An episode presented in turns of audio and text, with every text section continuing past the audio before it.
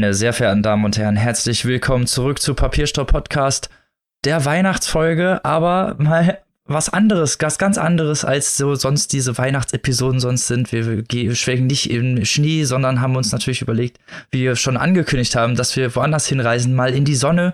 Wer hier schon mit gepackten Koffern und mit der Sonnencreme äh, auf der Nase sitzt und wartet, dass wir loslegen können, sind meine liebsten Mitkolleginnen, die ich wieder, die, die wieder hier mit mir der Literaturkritik frönen. Und zwar ist das die liebe Annika.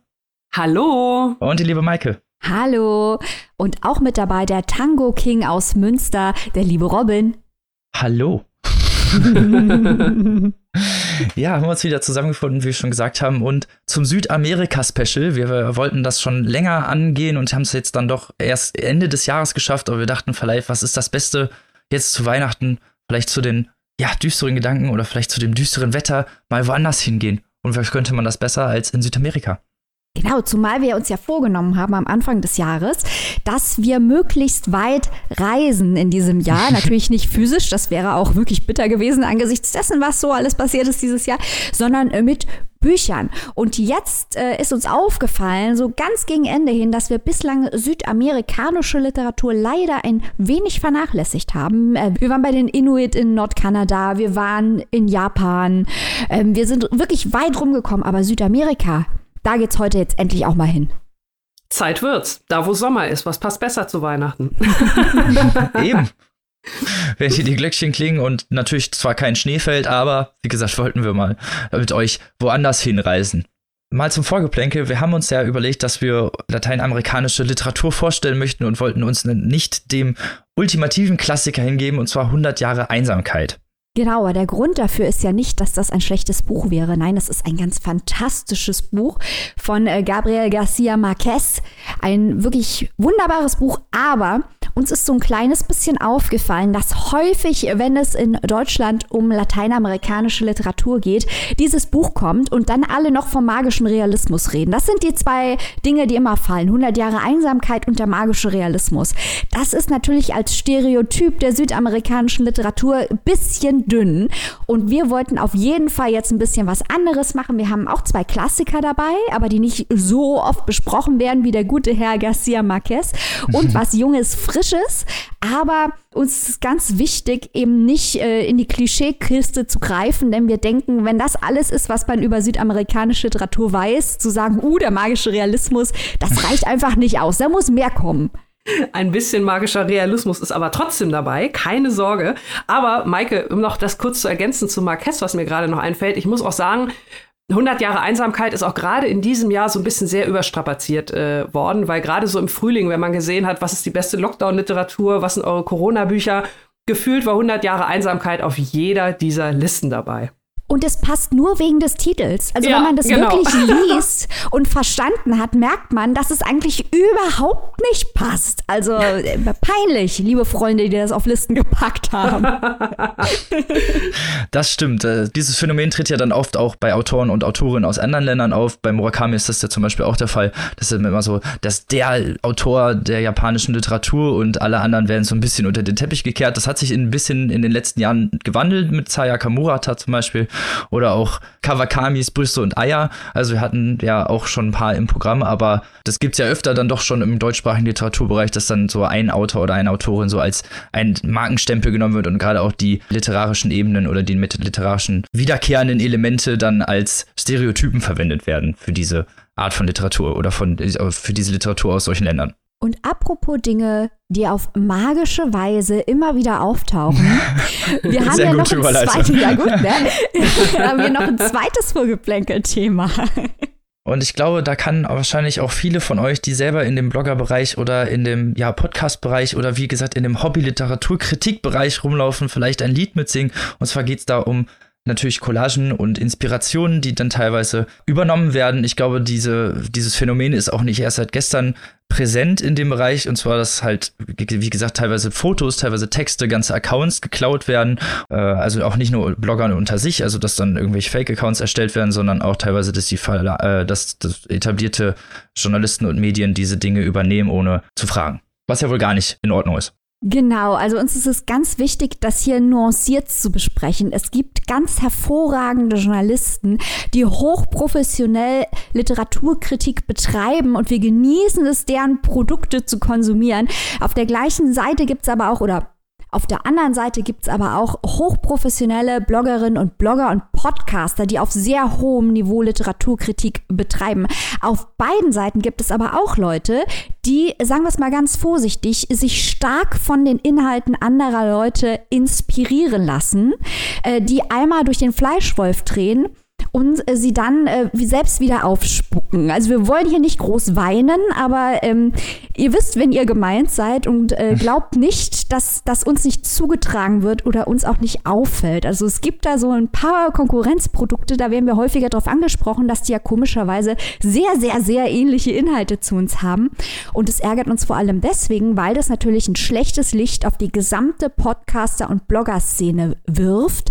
Da wir ja als Podcaster und Blogger Blogger immer um Anerkennung noch kämpfen müssen, da es Teile der etablierten Medien gibt, auch hier nicht alle, Teile der etablierten Medien gibt, die nicht akzeptieren möchten, dass es auch in diesem Bereich hochprofessionelle Produkte gibt, die locker mit den etablierten Medien mithalten können. Und wenn man dann auf so ein paar zusammengerührte Accounts guckt, dann ist es auch verdient, dass diese Leute nicht ernst genommen werden. Vollkommen richtig. Hier geht es natürlich ja auch nicht, also wir reden hier nicht von, von Meinung oder von vielleicht auch Inspirationen, dass man sich mal eine Rezension durchliest und vielleicht dadurch seine Meinung auch ein bisschen anpasst. Es geht hier wirklich um direkte Wortklauberei, also wirklich, dass ganze Passagen genommen werden und dupliziert werden oder teilweise, wie gesagt, auch schon Bilder.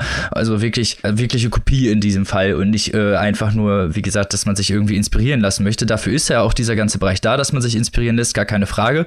Aber ähm, es geht dann, äh, wie gesagt, auch schon wirklich um, um echt wirklich, ähm, ja, um wirklich ungefragt übernommene Collagen und weniger um Inspiration im, im normalen Kontext. Und das ist ja. ja, das, was, was nicht in Ordnung ist. Und das ist das, was, was genau wie du mal schon gut gesagt hast, Maike, auch nicht unbedingt Relevanz hineinspült in den ganzen Blogger- und Podcast-Bereich, was ja uns auch zum Negativen wird oft, kann man ja mal sagen, wir werden ja auch teilweise nicht ernst genommen. Das sind immer nur bestimmte spezielle Leute. Wir wollen hier nicht mit dem Finger auf jemanden zeigen, aber es ist dann doch wirklich schwierig, seine Relevanz deutlich zu machen und anerkannt zu werden in dem Sinne, was man ja auch macht.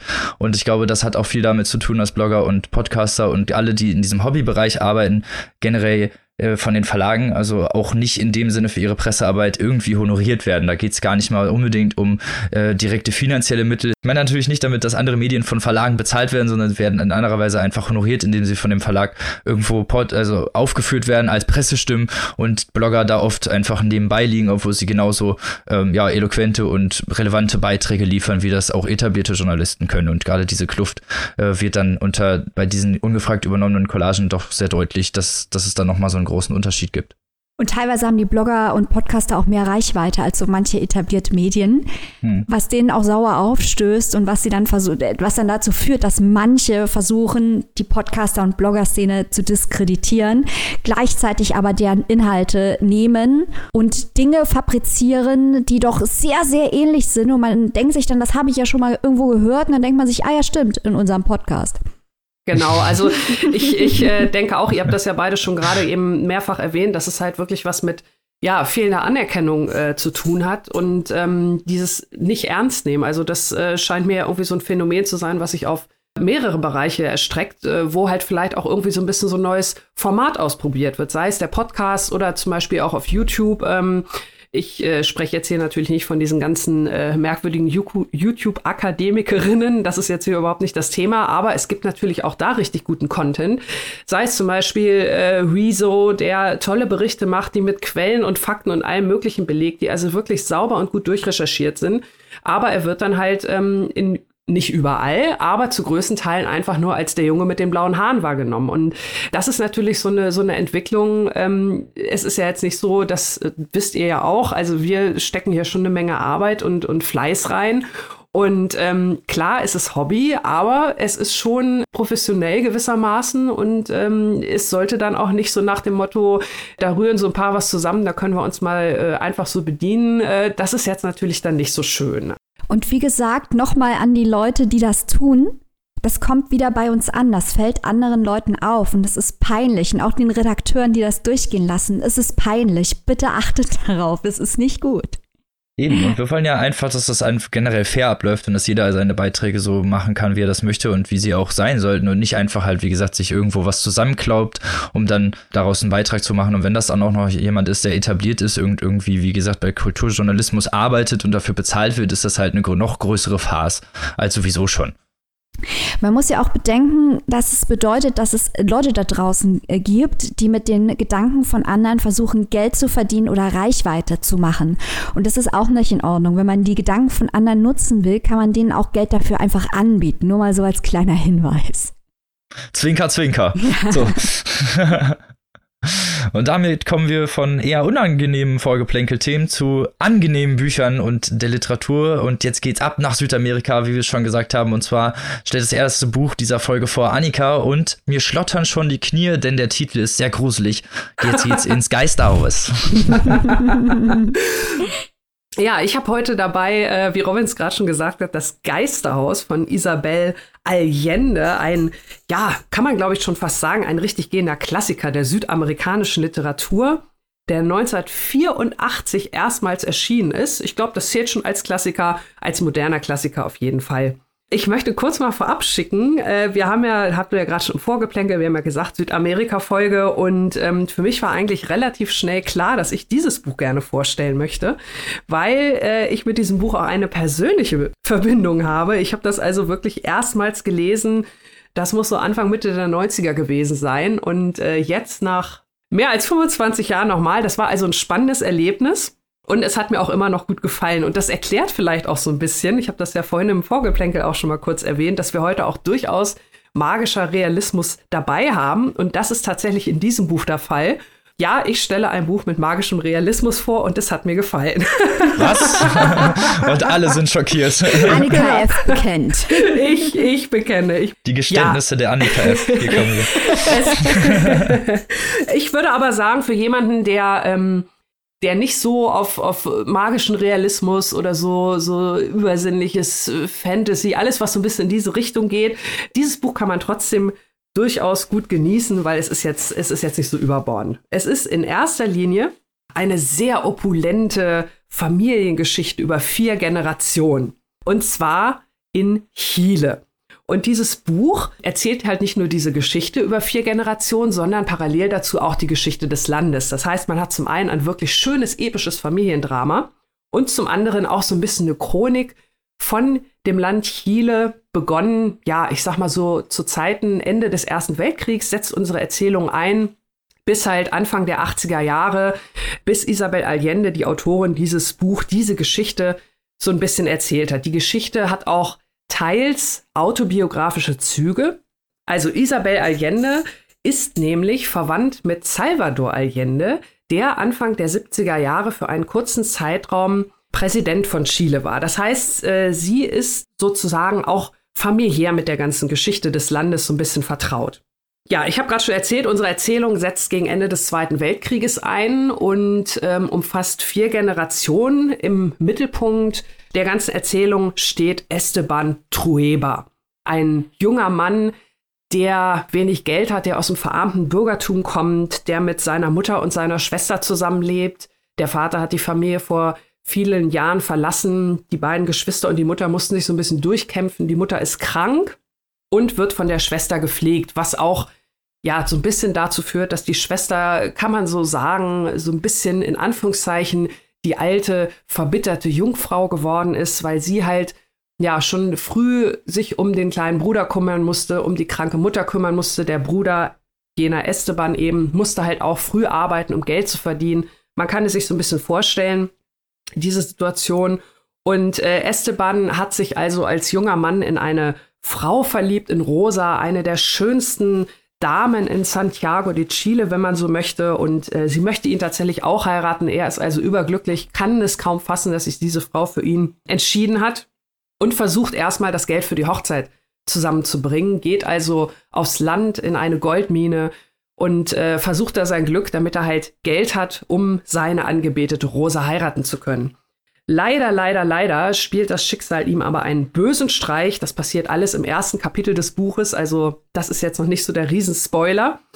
Äh, denn Rosa stirbt leider. Die Umstände müsst ihr dann selbst da lesen. Äh, so weit will ich dann doch nicht spoilern, aber Esteban ist also, bevor er seine Angebetete heiraten kann, ja, wieder Single, wenn man so will. Sie ist leider verstorben und er versucht dann jetzt sein Glück erstmal anderswo. Er hat nämlich von seinem Vater, es gibt also ein altes Familiengut, die drei Marias nennt sich das, auch im ländlichen Raum von Chile. Und dorthin zieht er sich erstmal zurück. Äh, dieses Gut hat also seit Jahren keinen Besitzer, keinen Patron mehr, Patron mehr gehabt und er übernimmt da jetzt wieder das Regiment, kann man so sagen. Er bringt also dieses alte, heruntergewirtschaftete Gut, auf dem auch noch viele von den Einheimischen leben, die diese Farm damals, dieses Gut damals bewirtschaftet haben, jetzt aber sich mehr oder weniger durchwursteln, weil halt ohne Patronen keiner weiß so richtig, was er machen soll. Esteban geht dahin, räumt das auf und schafft es innerhalb von zehn Jahren aus diesem heruntergekommenen Gut also wieder einen richtig florierenden Betrieb zu machen und sich dann nach einer neuen Braut umzuschauen, zehn Jahre später. Und das wird dann tatsächlich die jüngere Schwester von Rosa, die ja verstorben ist, Clara. Clara ist ein ganz besonderes junges Mädchen oder eine junge Frau. Sie ist dann volljährig, als Esteban sie heiratet, keine Sorge. Clara ist nämlich, wie sagt man so schön, ein wenig hellsichtig. Und hier kommt halt dieser magische Realismus rein, sozusagen die die Ehefrau von Esteban, also auch so ein bisschen die Frau, um die sich die ganze Geschichte so ein bisschen dreht. Sie kann also, sie kann mit den Geistern kommunizieren, sie hat Vorhersehung, sie hat Träume, sie kann so ein bisschen Telekinese, sie kann das Klavier spielen, äh, ohne die Tasten zu berühren und solche Geschichten. Und das ist so eine Sache, die sie auch ihr ganzes Leben lang begleitet und die sich auch wie so ein roter Faden durch das Buch zieht, dass also immer diese okkulten Sachen, da werden Tarotkarten gelegt, da wird das Pendel befragt. Ähm, also das spielt in dem Sinn eine, eine Rolle und das ist sozusagen der Anteil magischer Realismus. Esteban und Clara heiraten also, bekommen drei Kinder und weiter will ich jetzt so ganz äh, spezifisch zu der Familiengeschichte auch gar nicht sagen, um da nicht zu spoilern, vielleicht nur so viel. Die Themen, die hier eine Rolle spielen, neben dem bereits erwähnten magischen Realismus, sind vor allem auch sehr viel politischer Natur. Esteban Trueba, unser Patron, ist ein ja, ein Mann, sage ich mal, der alten Schule, also sehr, sehr konservativ. Er ist der Patron auf seinem Gut, die Leute, die für ihn arbeiten. Das ist so eine, ja, wie so eine Lehnsherrschaft, muss man sich das vorstellen. Die Einheimischen dürfen auf dem Gut leben und auch so ein kleines Stückchen Farm für sich selbst bearbeiten, sind also etwas mehr als Sklaven oder Leibeigene, wenn man so will. Aber letzten Endes leben sie da wirklich, ja, natürlich ganz, ganz anders als ähm, der Patron mit seiner Familie in dem großen herrschaftlichen Haus, wie man sich das vorstellen kann. Es ist also der alte Klassenkampf, der in diesem Buch eine Rolle spielt. Aus Europa schwappen Ideen rüber wie arbeitsfreier Sonntag oder Gewerkschaften. Esteban hält das natürlich alles für Quatsch. Seine Leute sollen arbeiten. Er hält sich aber trotzdem für einen guten Patron, weil er kümmert sich halt auch um seine Menschen. Also er macht schon gewisse Dinge. Er schickt zum Beispiel die Kinder der Arbeiterinnen und Arbeiter in eine Schule. Er sorgt dafür, dass alle frisches Essen haben und gut ernährt sind. Er macht das aber mehr aus Eigennutz als aus äh, tatsächlich echtem Engagement für seine Menschen, weil, naja, ich sag mal, wer gesund ist und vielleicht auch so einen Ticken gebildet und gutes Essen hat und kräftig ist, der kann natürlich auch mehr arbeiten als jemand, der Hunger leidet und ständig kränkelt. Das ist ja ganz logisch. Und ähm, das lässt sich auch daran zum Beispiel gut sehen. Esteban baut zwar eine Schule für seine Leute und für seine Kinder, aber es reicht, wenn die so ein bisschen lesen und addieren können, bloß nicht mehr, sonst kriegen die noch dumme Gedanken. Und die dummen Gedanken, die kommt von einer ganz anderer Seite, nämlich von, hatte ich gerade schon erwähnt, von Europa und auch in der Gesellschaft Chiles selbst brodelt ist. Da sind halt auch diese Leute, die sich für sozialistische Ideen interessieren, für halt, äh, ja, Arbeiter, verbündet euch, Gewerkschaft, wie gesagt, diese ganzen Geschichten. Esteban hält das alles für Kommunismus und Teufelzeug und äh, ja, entsprechend geht es halt viel um diese, um diesen Klassenunterschied, zwischen Arm und Reich, zwischen Herrscher und, und äh, Angestellte. Und das zieht sich halt auch durch das Buch. Das ist ein großes, großes Thema, zumal ja in Chile da auch einiges passiert ist. Also ich sag mal, großer Teil ist diese ganze Welt, wie Esteban lebt, dieses sehr, sehr alte, konservative, ist auch alles wunderbar. Das spielt ihm auch gut in die Karten. Seine Familie hat da ganz andere Ausrichtungen, ähm, ob das jetzt seine Tochter ist oder auch seine beiden Söhne, die interessieren sich durchaus für politische und gesellschaftliche Themen, die interessieren sich für Gleichberechtigung, die interessieren sich dafür, dass es den armen Menschen besser geht. Ähm, und ja, also insofern ist das Familiengefüge da auch etwas, sagen wir mal so, es geht heiß her im Geisterhaus, so möchte ich es mal sagen. Aber es ist, es ist sehr unterhaltsam. Und äh, das Ganze gipfelt dann am Ende darin, äh, das möchte ich auch noch kurz erzählen, weil es halt in Chile wirklich so eine spannende Geschichte hat, dass Anfang der 70er, das hatte ich ja eingangs schon mal erwähnt, äh, also Allende zum äh, Präsident gewählt wird, ein Linker, das heißt, die Zeit der Konservativen ist vorbei, Chile ist auf dem Weg, bisschen demokratischer zu werden, ein bisschen so wie man das halt kennt, ein bisschen sozialer auch zu werden. Das klappt aber nicht lange, weil schon nach drei Jahren gibt es einen Militärputsch in Chile. Allende wird gestürzt und ähm, es wird eine, ja, eine Diktatur eingerichtet von Pinochet. Und ähm, Esteban, der anfangs noch gedacht hat, toll, jetzt ist der olle Linke weg, findet sich also plötzlich in dieser Militärdiktatur wieder die auch überhaupt nicht dem entspricht, was, was er wollte, wofür, wofür er sich eingesetzt hat. Und das ist sozusagen das letzte Drittel des Buches, wo dann diese ganzen politischen Strömungen und Verwicklungen dann auch direkten Einfluss auf die Familie haben und auch das Schicksal von einzelnen Familienmitgliedern bestimmen. Da schließt sich dann auch so ein bisschen der Bogen. Esteban hat ganz am Anfang, als er sein guter aufgewirtschaftet hat, diese zehn Jahre, die er da als, als ja, der große Macker ganz alleine auf drei Marias gelebt hat. Da hat er natürlich, was heißt natürlich, das ist überhaupt nicht natürlich, da hat er sich wirklich aufgeführt. Also er ist sehr jähzornig, er ist ein Despot, der hat sich da die Bauernmädchen aufs Pferd gezogen, wie es ihm gerade passt. Also wirklich so ein richtig jähzorniger Mistkerl, so möchte ich so halb zensiert nennen. Ja, auch aus diesem ursprünglich äh, sehr, sehr wilden und eigentlich nicht entschuldbaren Verhalten. Äh, auch das kommt dann am Ende irgendwie alles noch mal hoch. Also es ist eine, eine wirklich runde Geschichte, die viel tolle Einblicke in, in Chile gibt, die auch eine unfassbar spannende und interessante Familiengeschichte erzählt und die wirklich so rund ist, dass sie mit dem gleichen Satz beginnt, mit dem sie auch anfängt. Ah. also ein wirklich schönes, rundes Leseerlebnis, das ja einfach wirklich Spaß macht und äh, einem das Land Chile und seine Verwicklungen und seine Einwohner und Einwohnerinnen näher bringt. Ich fand das auch jetzt äh, total spannend, das nach so vielen Jahren nochmal zu lesen. Ich glaube, damals so mit 16, 17, da fand ich tatsächlich so diese Familiendrama-Schiene am interessantesten. Da gibt es dann natürlich Liebe und Verrat und Betrug und auch wirklich sehr gewalttätige Szenen und äh, alles, was so dazugehört. Jetzt, vier Jahre später, fand ich halt gerade diese Parallelen zu den politischen Geschehnissen im, Landen, im äh, Land auch sehr, sehr interessant. Also von daher hat es sich durchaus gelohnt, das Buch jetzt nach so vielen Jahren nochmal zu lesen. Das war für mich auch eine sehr interessante Erfahrung. Kennt ihr das Geisterhaus, ihr beiden? Nein, aber ich bereue es jetzt, nachdem ich dir zugehört habe, dass ich es nicht kenne.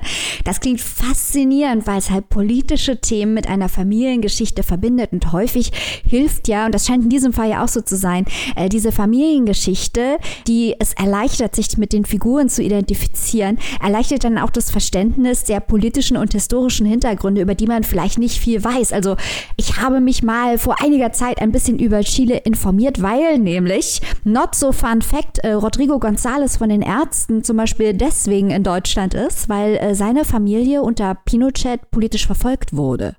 Also das ähm, hat wirklich auch Auswirkungen auf Menschen, die wir kennen, wenn vielleicht auch nur von der Platte. Aber was mich nur jetzt interessieren würde, ist, du hattest ja eingangs erwähnt, dass die Autorin des Buches mit Allende, dem Politiker, verwandt ist. Jetzt ist natürlich ja. die Frage, verfolgt dieses, politi äh, dieses Buch auch eine politische Agenda?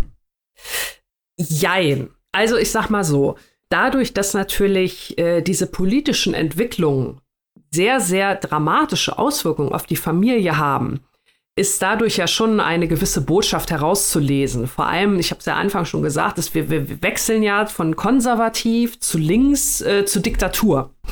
Und ähm, mhm ja, wenn man liest, äh, in welchen Phasen äh, fühlt sich die Familie wohl oder fühlt sich wer wohl und in wel welche Phasen sind für die Familie besonders dramatisch, kann man sich dann natürlich schon irgendwie zusammenreimen, äh, was ist gut und was ist schlecht. Also mal so ganz platt gesagt, ich meine, dass eine Diktatur äh, nicht so toll ist.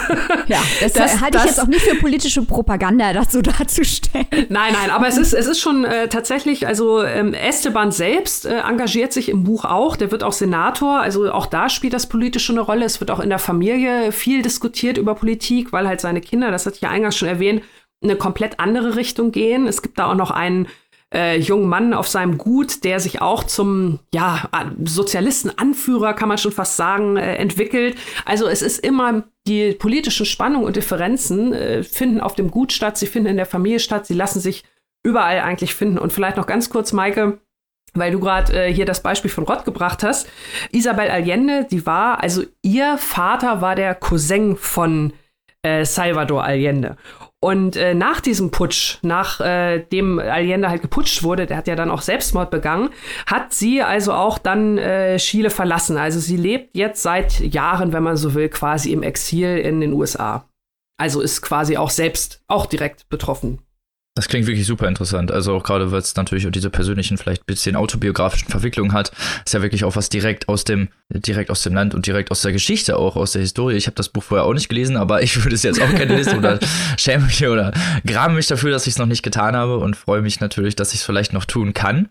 ja, es ist, es ist auf jeden Fall auch äh, vielleicht jetzt noch mal so zum Jahresausgang, wenn man ein bisschen Zeit hat, ähm, zu empfehlenswert. Und es gibt auch wenn man da mit dem Buch durch ist, eine wirklich gute Verfilmung aus dem Jahr 1993. Da wurde zwar, ist ja klar, im Film ein bisschen was zusammengerührt, eine Generation und so weiter, aber auch äh, ein wirklich toller Film, super besetzt. Meryl Streep, mehr muss man ja eigentlich gar nicht mehr wissen, finde ich. ähm, Glenn Close, Jeremy Irons und so weiter. Also wirklich auch das empfehlenswert ein Rundumpaket. Was ich jetzt vielleicht noch als Frage hätte, dass ja so große Roman ist über mehrere Generationen ausgelegt. Wie behält, wie behält man denn als Leser oder Leserin den Überblick darüber? Hat man da irgendwie ein Glossar oder schafft die Autorin das, das so gut in den Text einzuweben, dass man eigentlich immer Herr der Elemente, also Herr mhm. weiß, was gerade passiert und mit wem es gerade passiert und äh, auch sich nicht fragen muss, wer wer ist. Nee, nee, das, das schafft man tatsächlich äh, völlig ohne Glossar, völlig ohne Übersicht, wer es wer. Also das macht Isabel Allende sehr, sehr gut. Sie hat das ist ja bei so vier Generationen auch nicht so, nicht so leicht. Nee, nee, nee, aber sie ähm, hält das gut auseinander. Es sind auch nicht, also vier Generationen, das hört sich jetzt wirklich so, so furchtbar viel an. Aber es ist jetzt auch, ne, eine Generation hat nur drei Kinder, die nächste dann ein Kind. Also es sind jetzt nicht Generationen, wo dann irgendwie keine Ahnung, wie viele Kinder und Enkel durch die Gegend laufen. Und das ist jetzt auch nicht so wie in England, wo dann alle Henry heißen. ähm, also von daher äh, kann man da wirklich, wirklich gut den Überblick behalten. Und ähm, es wird einem auch immer so ein bisschen, also es ist schön erzählt, es ist aber sowieso grundsätzlich eine komplette Erzählung. Also die Erzählstimme wechselt auch so ein bisschen. Man muss da auch mal so ein bisschen überlegen, wer erzählt einem das jetzt alles. Aber man kann das wirklich gut durchlesen, ohne durcheinander zu kommen. Das ist doch super. Wo kann man sich dieses Werk denn erwerben, lieber Annika? Das Geisterhaus von Isabel Allende ist erschienen im Surkamp Verlag und es ist äh, übersetzt von Anneliese Botton und es ist erhältlich, das Taschenbuch für 12 Euro und die keimfreie E-Book-Version für 11,99 Euro. Das klingt doch fair. da solltet ihr euch doch mal hingeben, diesem Familienepos, gerade wenn ihr euch vielleicht auch ein bisschen für die politischeren Strukturen da interessiert. Kommen wir zum nächsten Buch dieser Folge, zum nächsten Land Südamerikas. Und zwar geht's jetzt mit Pilar Quintanas Hündin nach Kolumbien. Pilar Quintana ist, wie wir es vorhin schon kurz angekündigt haben, ich habe hier den Newcomer am Start sozusagen. Gerade erst frisch übersetzt worden.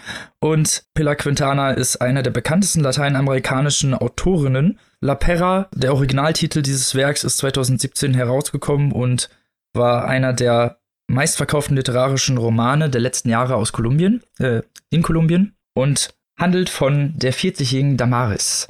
Die lebt in einem kleinen Dorf zwischen Pazifik und Dschungel, so wie sie das selber sagt, ist etwa eine Stunde von Buenaventura entfernt, eine kleine Hafenstadt.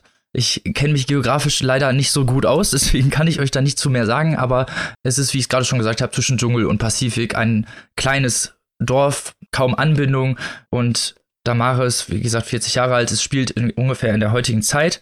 Sie ist verheiratet mit Rogelio, der ein armer Fischer ist und eines Tages in diesem Dorf gestrandet ist. Die haben, beiden haben in jungen Jahren zusammengefunden und leben in einer kleinen baufälligen Hütte. Das Ganze ist da so sehr durch Massentourismus beherrscht und auch sehr durch Ferienhäuser von weißen Inhabern. Äh, Damaris und Rogelio sind schwarz und die Familie von Damaris ist auch schon seit Jahren als sogenannte Quindandero, so nennen da die Pfleger sozusagen des Hauses, da angestellt. Die leben aber meistens in so kleinen baufälligen Hütten mit ihrer gesamten Familie in einer Hütte drin. Äh, Damaris-Familie ist zwischenzeitlich zu Geld gekommen, jedoch hat der Onkel durch ein paar Fehlentscheidungen das Ganze wieder verspielt und davon ist leider nicht mehr viel übrig. Die einzige, die so ein bisschen mehr hat oder in einem großen Haus wohnt und dem auch mehr Platz ist, ist ihre Cousine Ludmilla, die auch so ein bisschen immer auf Damaris hinabsieht. Damaris, wie ich schon gesagt habe, wohnt mit ihrem äh, Mann zusammen in so einer kleinen Hütte. Die beiden haben schon seit Jahren einen unerfüllten Kinderwunsch. Also Damaris wollte nichts anderes als Mutter werden. Und da ist in diesem Dorf ist es auch noch alles sehr, ja, sehr ländlich, alles sehr, sehr eingeengt in ihrer, in ihrer, in ihrem eigenen Dorf sozusagen. Also wenn dann, da wird dann auch viel getuschelt. Es wird halt, es gibt viele Gerüchte und alles wird sehr, sehr schnell breit getreten. Das heißt, da kam Damaris auch nicht drum rum, dass die Leute angefangen haben zu tuscheln, als die nach ein paar Jahren schon kein Kind hatten. Und auch nach mehreren sehr kostspieligen Behandlungen durch äh, verschiedene Heiler äh, der, der anderen Dörfer sind die beiden nicht zu Kindern gekommen, was zu, bei beiden zu, zu Frust geführt hat. Seit über zehn Jahren schlafen die beiden nicht mehr miteinander in einem Zimmer und auch nicht miteinander. Sie reden kaum Wort und sitzen abends eigentlich nur noch zusammen und schweigen sich über die Telenovelas des Röhrenfernsehers gegenseitig an oder wenn der Strom mal wieder ausfällt, müssen dem Regen lauschen, während die Stechmücken sie zerstechen. Also ein wirklich harsches Leben. Damaris arbeitet äh, bei der Familie Race im Haus und die ihre Familie ist auch schon sehr lange mit der Race-Familie zu tun oder äh, arbeitet für die. Früher als Kind war sie mit dem Sohn der Race-Familie befreundet, Nicolasito. Und es gab einen tragischen Unfall, bei dem die beiden äh, auf der Steilklippe gespielt haben und Nicolasito äh, sich den Ge Wellen entgegenstellen wollte und von der Flut mitgerissen wurde und erst nach über 34 Tagen aus dem Meer wieder aufgetaucht ist, natürlich tot. Damaris gibt sich für, diese, für diesen Umstand irgendwie ein bisschen selber die Schuld und das zieht sich auch so durch das gesamte Werk, dass sie sich für, diese, für diesen Umstand eigentlich selber die Schuld gibt, obwohl der Junge sich selber dahingestellt hat, selber diesen Fluten entgegengestellt hat und also es einfach ein Unfall war, also wirklich sie da nichts für konnte. Die titelgebende Hündin ist hier damit, wo es beginnt, denn am Anfang des Buches äh, trifft sie eine befreundete Kioskbesitzerin, die ein paar Welpen zu vergeben hat, unter anderem eine Hündin, die Damaris sehr schnell ins Herz schließt, mit sich rumträgt und aufzieht. Sie nennt den Hund Shirley, was sowas wie Schönheit bedeutet und verhätschelt den auch so ein bisschen. Aber dieser Hund hat seinen eigenen Kopf und macht nicht das, was Damaris möchte und wird auch noch zu einem Problem für Damaris und er wird sich immer weiter gegen sie auflehnen und es wird auch noch zu einem Eklat mit dem Hund kommen. Aber dazu sage ich mal einfach nichts. Ja, denn das ist das Spannende. Das Interessante ist hier dieses kleine, unscheinbare Dorf. Wir erfahren alles durch Damaris Sicht und auch ihre Lebensverhältnisse, wie, was sie denkt und sie in diesem ja, Dorf wohnt, wie es wirklich auch von der Zivilisation, wie wir sie heute kennen, abgeschnitten ist. Das Einzige, was so auf vielleicht technologische Fortschritte hindeutet, ist äh, ab und zu mal der Strom, der aber auch sehr oft ausfällt und Handys, die da sind. Also es spielt auch in der Neuzeit, was man wirklich nur an diesen kleinen Dingen merkt. Also es gibt kaum Straßen, wenn sie ins Dorf möchte, ins nahegelegene, um was einzukaufen, muss sie erst über äh, eine Meeresenge schwimmen teilweise oder warten, bis Ebbe ist. Also wirklich Verhältnisse, die wir uns hier wahrscheinlich äh, in der westlichen Zivilisation so gar nicht irgendwie richtig vorstellen können. Äh, und das war wirklich interessant zu lesen, auch diese ja harschen Bedingungen, in der die beiden leben, auch diesen Stürmen, die natürlich auch direkt zwischen Pazifischen und äh, äh, direkt am Pazifischen Ozean natürlich wirklich stark sind und auch von dieser Salzgischt, also der Verfall einfach schneller vorangeht. Sie arbeitet für die Race-Familie und fühlt sich seit dem Tod von Nicolas Hito wirklich verantwortlich dafür, obwohl sie von denen wirklich sehr schlecht behandelt wird. Also die Familie ist danach ausgezogen und gibt den ganzen Angestellten auch schon lange kein Geld mehr. Also sie bekommt nichts dafür, dass sie das Haus schon seit Jahren in Schuss hält und dort arbeitet und macht das eigentlich nur aus Schuldbewusstsein und ist in dieser Schuld auch gefangen, obwohl es ja überhaupt nicht ihr ist, also obwohl sie überhaupt nichts dafür kann. Und ich finde, diese Schuld zieht sich, äh, zeigt sehr gut dieses gesellschaftliche Porträt von den armen Leuten äh, dieses Landes, den armen Leuten Kolumbiens, die halt da als Pflegekräfte missbraucht werden und mit Hungerlohn abgespeist werden und trotzdem sich eigentlich nicht beschweren und sogar noch schuldig fühlen, dass sie ja zwischendurch mal einfach leben. Ein wirklich, äh, ja, teilweise trauriger, sehr melancholischer Roman, aber gleichzeitig auch ein sehr lebendiger und wirklich sehr, ja, griffiger, sehr lauter Roman, obwohl es äh, von der Sprache her jetzt gar nicht wirklich aufgeladen ist. Es ist wirklich, wie ich schon gesagt habe, aus Damaris Sicht erzählt, sehr persönlich, sehr direkt auch eigentlich zum Leser. Wenige äh, so literarische Unebenheiten, nenne ich es einfach mal. Man es liest sich sehr, sehr gut und sehr flüssig. Es ist zwischendurch mit, Retrospekt mit Retrospektiven durchzogen, so dass man auch die Vorgeschichte von Damaris kennenlernt und auch weiß, wie, wie sie sich mit ihrem Mann kennenlernt oder wie die Zerwürfnisse teilweise dahin gekommen sind, wie sie gekommen sind. Man lernt ein bisschen was über das Dorfleben kennen und man lernt ein bisschen diesen Teil, diesen Teil Kolumbiens kennen und das war einfach auch schön in dieses, in diesen Teil einzutauchen und diese Geschichte zu erleben, obwohl sie im Endeffekt wirklich sehr tragisch ist und auch ein sehr tragisches Ende bietet, von dem ich nur raten kann, dieses Buch zu lesen, denn es hat zwar nur 150 Seiten, aber das sind 150 Seiten, die sich wirklich definitiv lohnen. Ich habe selten ein Buch gelesen, wo ich hinterher sagen würde, okay, 150 Seiten kann man machen oder ist zu kurz. Das hat genau die richtige Länge. Es hat sich eher angefühlt wie 400 Seiten und zwar nicht, weil es schwer zu lesen war, sondern einfach, weil es wirklich so gut war. Und ich finde, da kann man nichts falsch machen. Das klingt interessant und da habe ich gleich mal eine Frage zu, denn der Titel ist ja auffällig. Das Buch heißt ja nicht der Hund, sondern die Hündin. Und mhm. ich nehme mal an, also es ist ja so, dass äh, die Hündin ist ja auf Englisch, Bitch, ein Schimpfwort. Und das ist im Spanischen ja auch so. Und nach dem, was du jetzt erzählt hast, ist es ja auch ein Buch über Frauenhass. Also diese Protagonistin wird isoliert in diesem konservativen kleinen Dorf, weil sie und ihr Mann kein Kind haben können.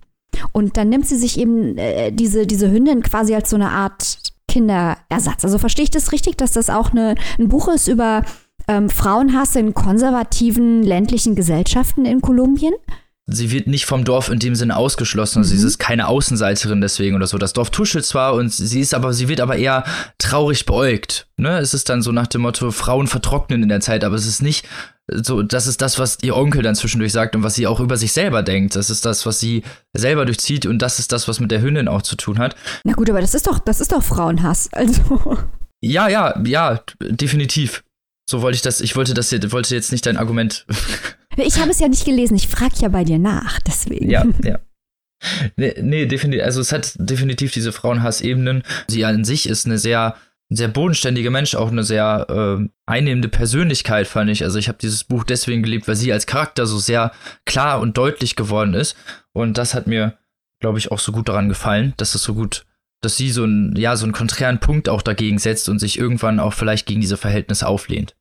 Das äh, finde ich auch sehr interessant. Ich würde gerne noch mal nach der Rolle dieses Welpen fragen. Ist das dann wirklich äh, so eine Art Kinderersatz? Also spielt diese Frage, ähm, jetzt mal abgesehen von der Gesellschaft, dass sie da als Frau, ja, wie du gesagt hast, skeptisch beäugt wird, weil sie anscheinend nicht in der Lage ist, ein Kind zu gebären.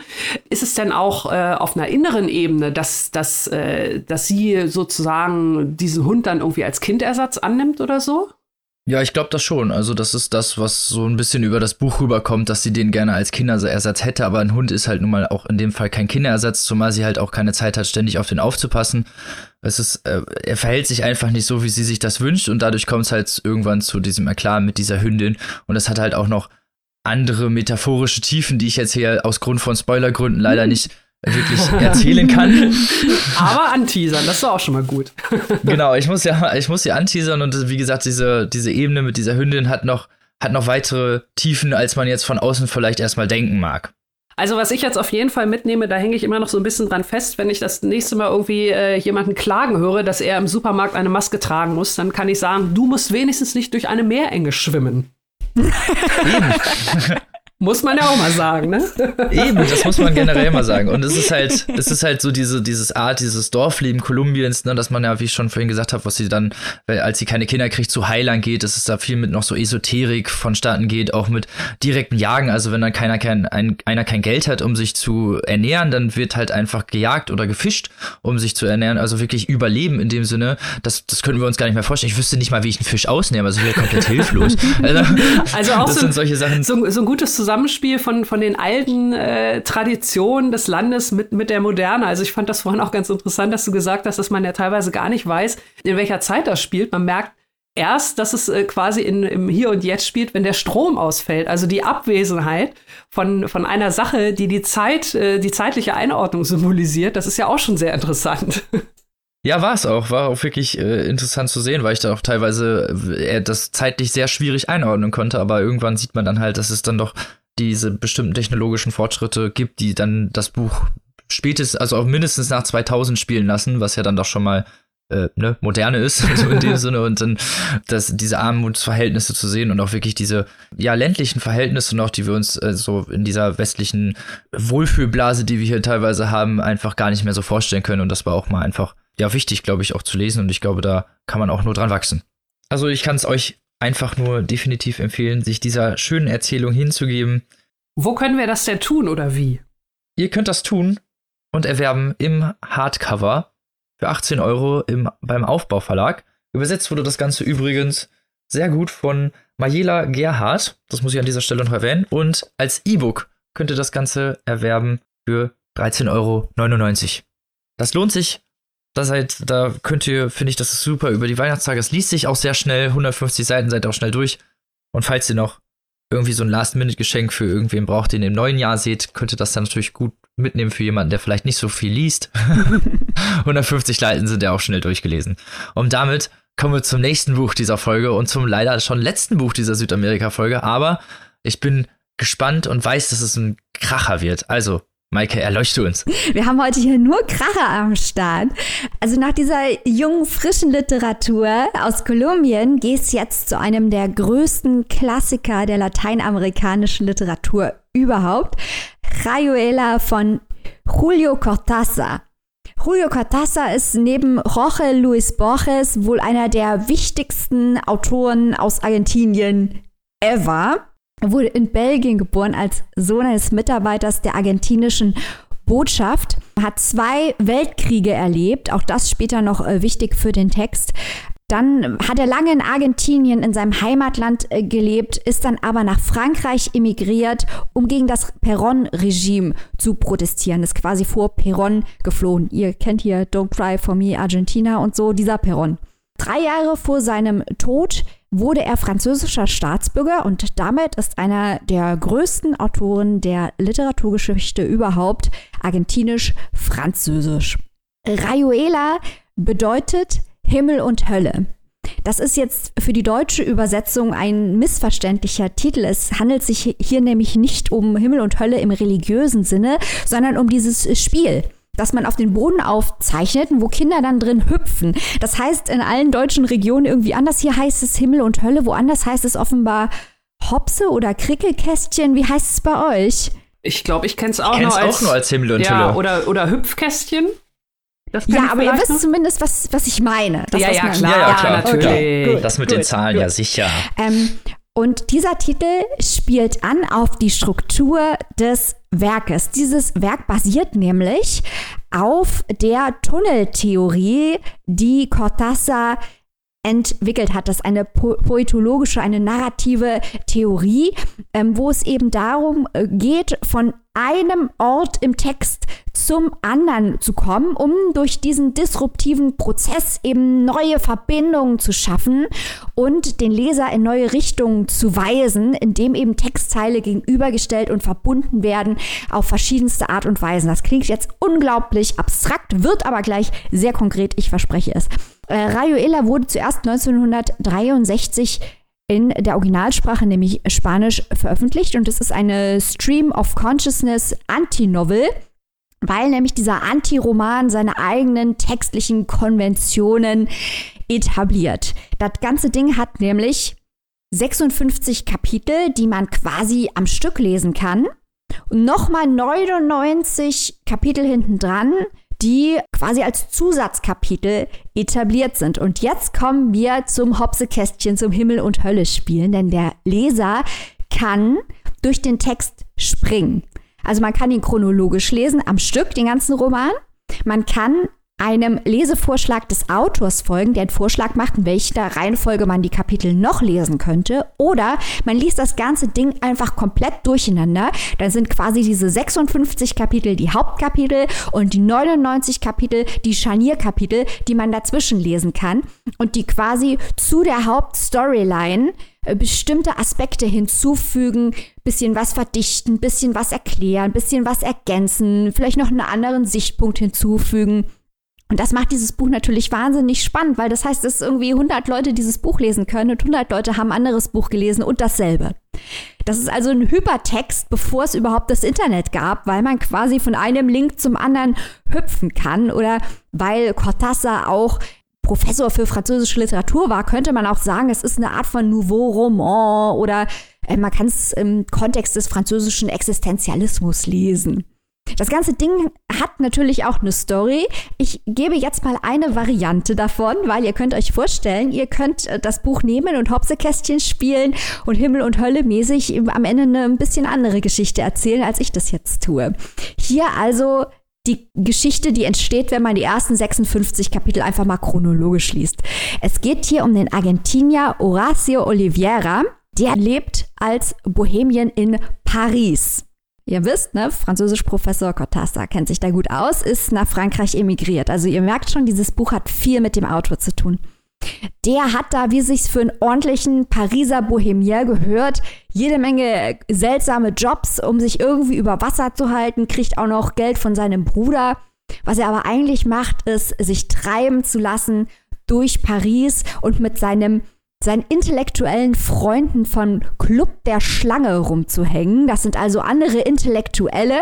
Ihr kennt es, dieser klassische Slytherin nein, ist nein, am nein. Start.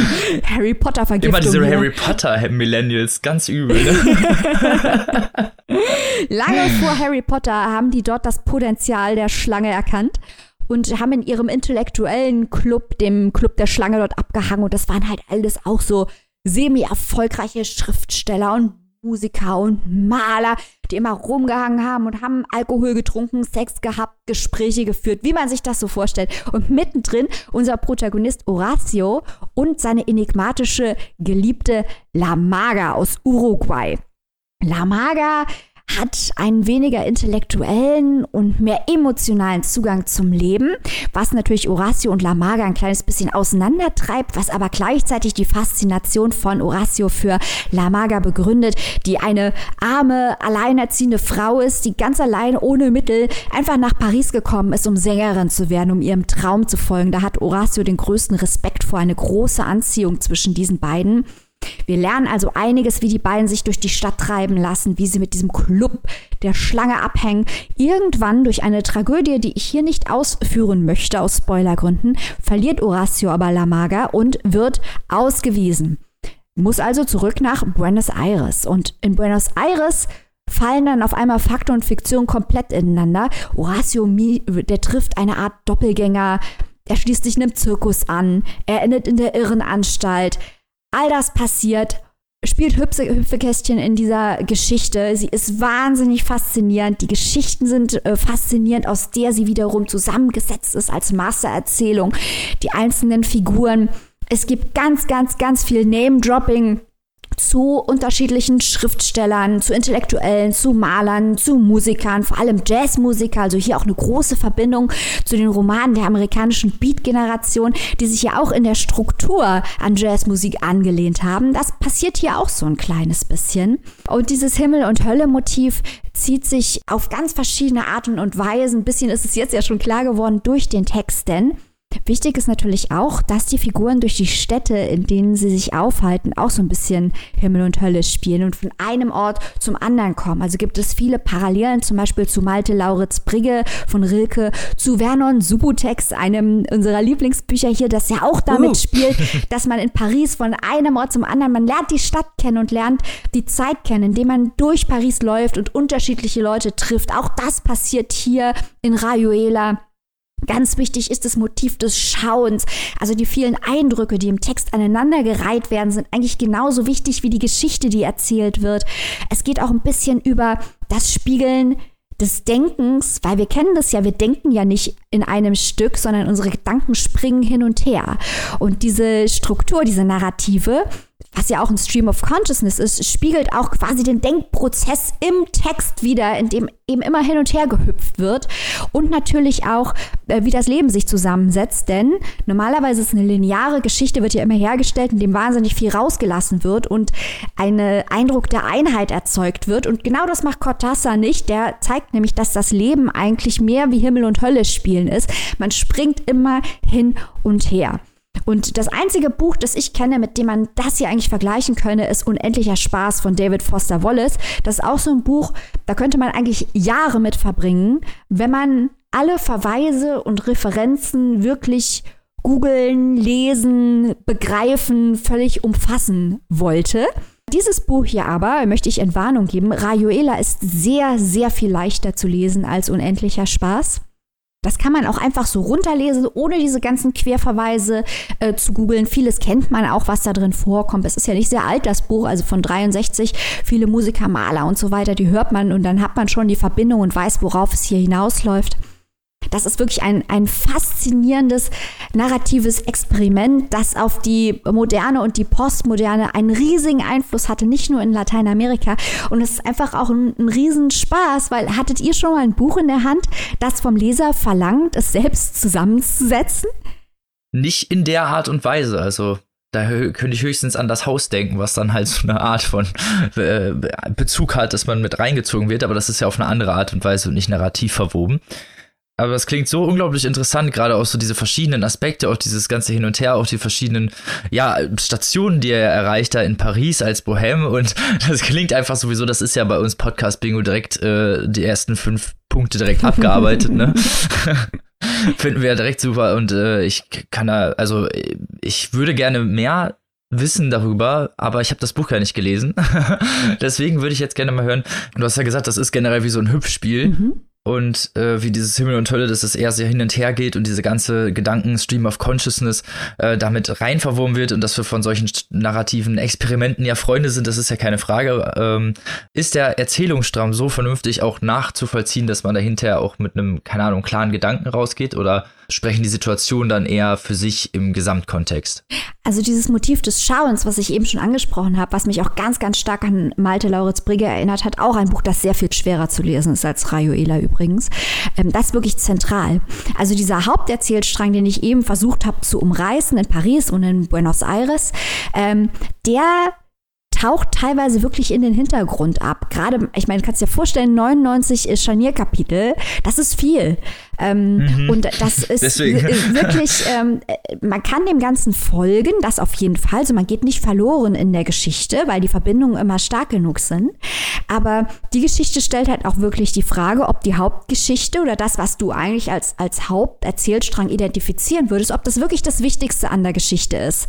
Ob das auch wirklich das Wichtigste im Leben ist, ob das überhaupt ein Verfahren ist, das zulässig ist, um ein Leben zu erzählen, sich auf den Hauptstrang zu fokussieren und ob nicht vielleicht das, was im ersten ersten Moment als Hintergrunderzählung äh, gilt, ob das nicht vielleicht genauso wichtig ist und ob nicht ja, das Schauen manchmal genauso wichtig ist wie das äh, Begreifen und was man überhaupt begreifen kann. Also diese ganzen grundlegenden Fragen werden hier gestellt. Man muss natürlich Spaß dran haben, hast du auch gerade schon angedeutet, Robin, muss Spaß an solchen Experimenten haben und sich da drauf einlassen. Also wenn man jetzt jemand ist, der eine lineare Narration möchte oder der auch sagt, ja, warum erzählt er denn jetzt auf einmal, das hat doch jetzt mit dem, was ich eben gelesen habe, nichts zu tun oder das hat doch mit dem Haupterzählstrang nichts zu tun. Was ist denn jetzt mit dem Horatio? Warum geht es denn jetzt auf einmal hier um irgendwas komplett anderes?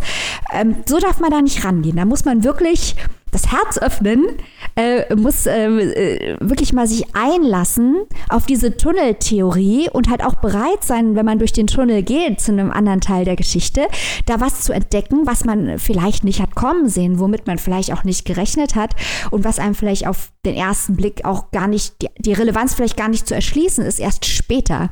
Also man muss wirklich Spaß haben an Nar Narration, an Experimenten, um dieses Buch zu genießen. Und dann ist dieses Buch wirklich, also das hat auch wirklich eine Kraft wie unendlicher Spaß. Das ist so eine Art von Buch, die liest man und es kann ganz grundlegend die einzelne, die eigene Einstellung, was Literatur sein kann, wirklich verändern Weil eigentlich ist ja zu sagen, ich habe 56 Kapitel und 99 und sage so, lieber Leser, misch das mal.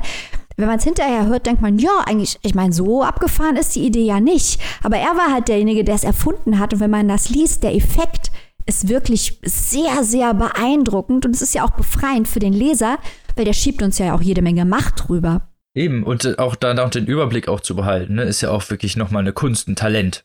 Ja, ja. Und du hast halt auch viel mehr Macht zu entscheiden, was denn jetzt die Haupterzählung ist und was denn jetzt eigentlich wichtig ist. Also du musst als Leser vielleicht mehr arbeiten, wenn du es negativ formulieren willst, aber du hast auch viel mehr Macht über die Geschichte, wenn du es positiv formulieren willst, weil du bist derjenige, der entscheidet, wie sie erzählt wird.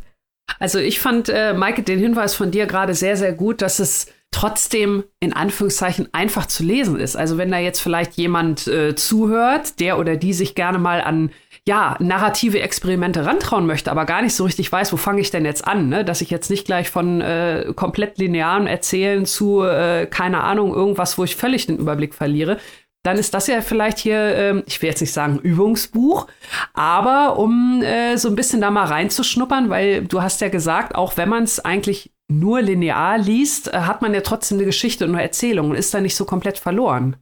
Auf jeden Fall. Also wie gesagt, die anderen Bücher, großen Bücher mit einem ähnlichen Einfluss, die ich jetzt kenne, es gibt da bestimmt noch viel mehr, aber die, die ich jetzt kenne, halt der Rilke oder der David Foster Wallace, mit denen habe ich viel, viel mehr gekämpft. Die haben mir viel, viel mehr abverlangt.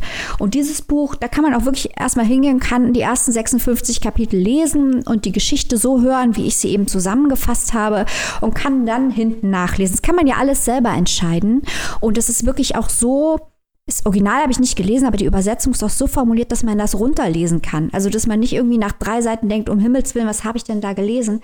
Diese Sprache, die Sätze sind zwar lang, aber die Sprache ist sehr leicht verständlich. Ja, das ist also keine Angst. Ich musste übrigens äh, ganz am Anfang, ähm, das war mein erster spontaner Gedanke. Ich weiß nicht, ob ich damit völlig falsch liege, aber ich musste tatsächlich als allererstes ähm, an die letzten Kapitel von Sascha Stanisic äh, Herkunft denken. Ja, ja. Nee, das ist äh, richtig auch das, was Robin eben gesagt hat mit das Haus. Das sind absolut äh, Texte, die mit diesem Text hier, ich weiß natürlich nicht, ob die Autoren wirklich an dieses Buch gedacht haben, aber die damit im Zusammenhang stehen, weil sie halt Sanicic und auch äh, in das Haus, da bekommt man ja Macht zugesprochen als Leser zu entscheiden, was passiert. Man kriegt eine Grundlage, aber viel von dem, was man daraus macht, hat mit einem selber zu tun. Und das macht Cortázar hier auch. Also ja. wem der Stanicic hinten gefallen hat, dieses ähm, Choose Your Own Adventure. Genau. oder halb in das Haus, äh, das ist mehr ein grafisches Experiment, aber das Prinzip, wie Robin sagt, das Prinzip ist dasselbe. Wem das gefällt, der sollte es auch mal mit Rayuela probieren, vor allem wenn man sich für Intellektuelle in enigmatischen Clubs interessiert. oh Mann, das klingt super spannend. Das solltet ihr euch hingeben und ich glaube, das hat ja auch ein, da ist man ja auch ein bisschen länger beschäftigt, ne? Ja, also es hat schon so ein paar Seiten. Es hat, ich gucke gerade mal, 656 Seiten mit Nachwort. Äh, aber wie gesagt, das liest man wirklich schnell. Also ich konnte das wirklich schnell lesen. Ich hatte großen Respekt äh, vor diesem Buch, weil ich halt wirklich dachte, das wird diese David Foster Wallace Nummer. Äh, Full Disclosure, ich habe, äh, bevor ich durchgekommen bin, unendlicher Spaß zweimal abgebrochen, weil ich es nicht geschafft habe, weil es auf Englisch habe ich es gar nicht geschafft ich möchte mal behaupten, dass ich wirklich sehr gut Englisch spreche. Also entsprechend mit entsprechendem Respekt bin ich an dieses Buch rangegangen und es ist ein, ein sehr intelligentes Buch, aber ein Buch, das sich auch wirklich viel, viel leichter erschließen lässt, als wenn man jetzt sagt, hey, ich lese jetzt mal hier den Malte Lauritz Brigge. Den kann man später lesen, das sind auch hervorragende Bücher, aber das hier ist, wie Annika sagte, für Einsteiger sehr viel leichter verdaulich. Sehr schön. Wo kann man sich dieses tolle Werk denn erwerben? Das kann man im Surkamp Verlag. Da gibt es auch eine Taschenbuchausgabe für 16 Euro. Gut investiertes Geld.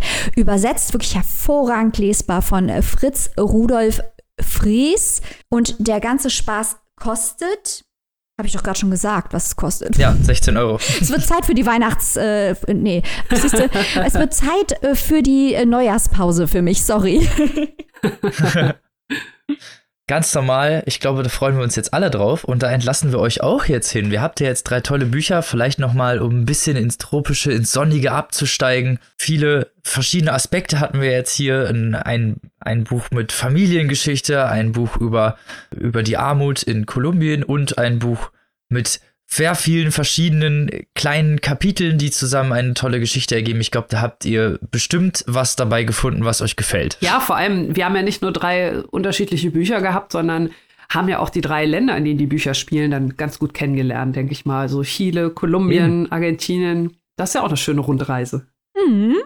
Genau so. Und genau dafür war das auch geplant. Und ich hoffe, ihr konntet damit genauso schön einhergehen und hatte, habt euch gefreut, mal ein bisschen in die Sonne abzusteigen, so wie wir das auch konnten vor dem, ja, vor dem Jahresabschluss. Denn nächste Woche hören wir uns natürlich wieder. Wir sind natürlich weiterhin für euch da und haben da einen ganz besonderen Jahresabschluss parat.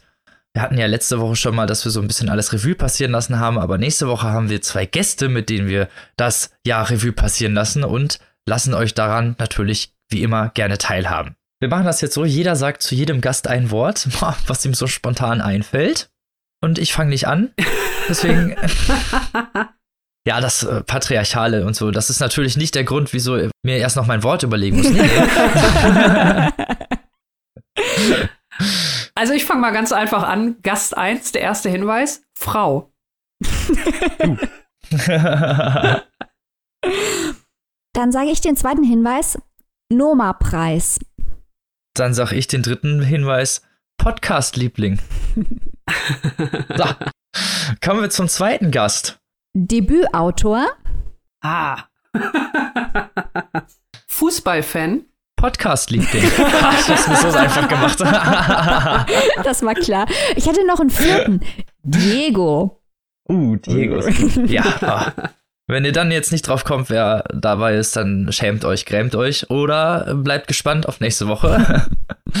Wenn es dann heißt, dass wir nochmal einmal Revue passieren lassen, nochmal zum Jahresende, euch noch eine schöne besinnliche Folge geben, eine entspannte Folge und wünschen euch ein schönes, frohes Fest, ein paar schöne Feiertage und hören uns nächste Woche wieder mit unseren zwei tollen Gästen. Bis dann. Tschüss.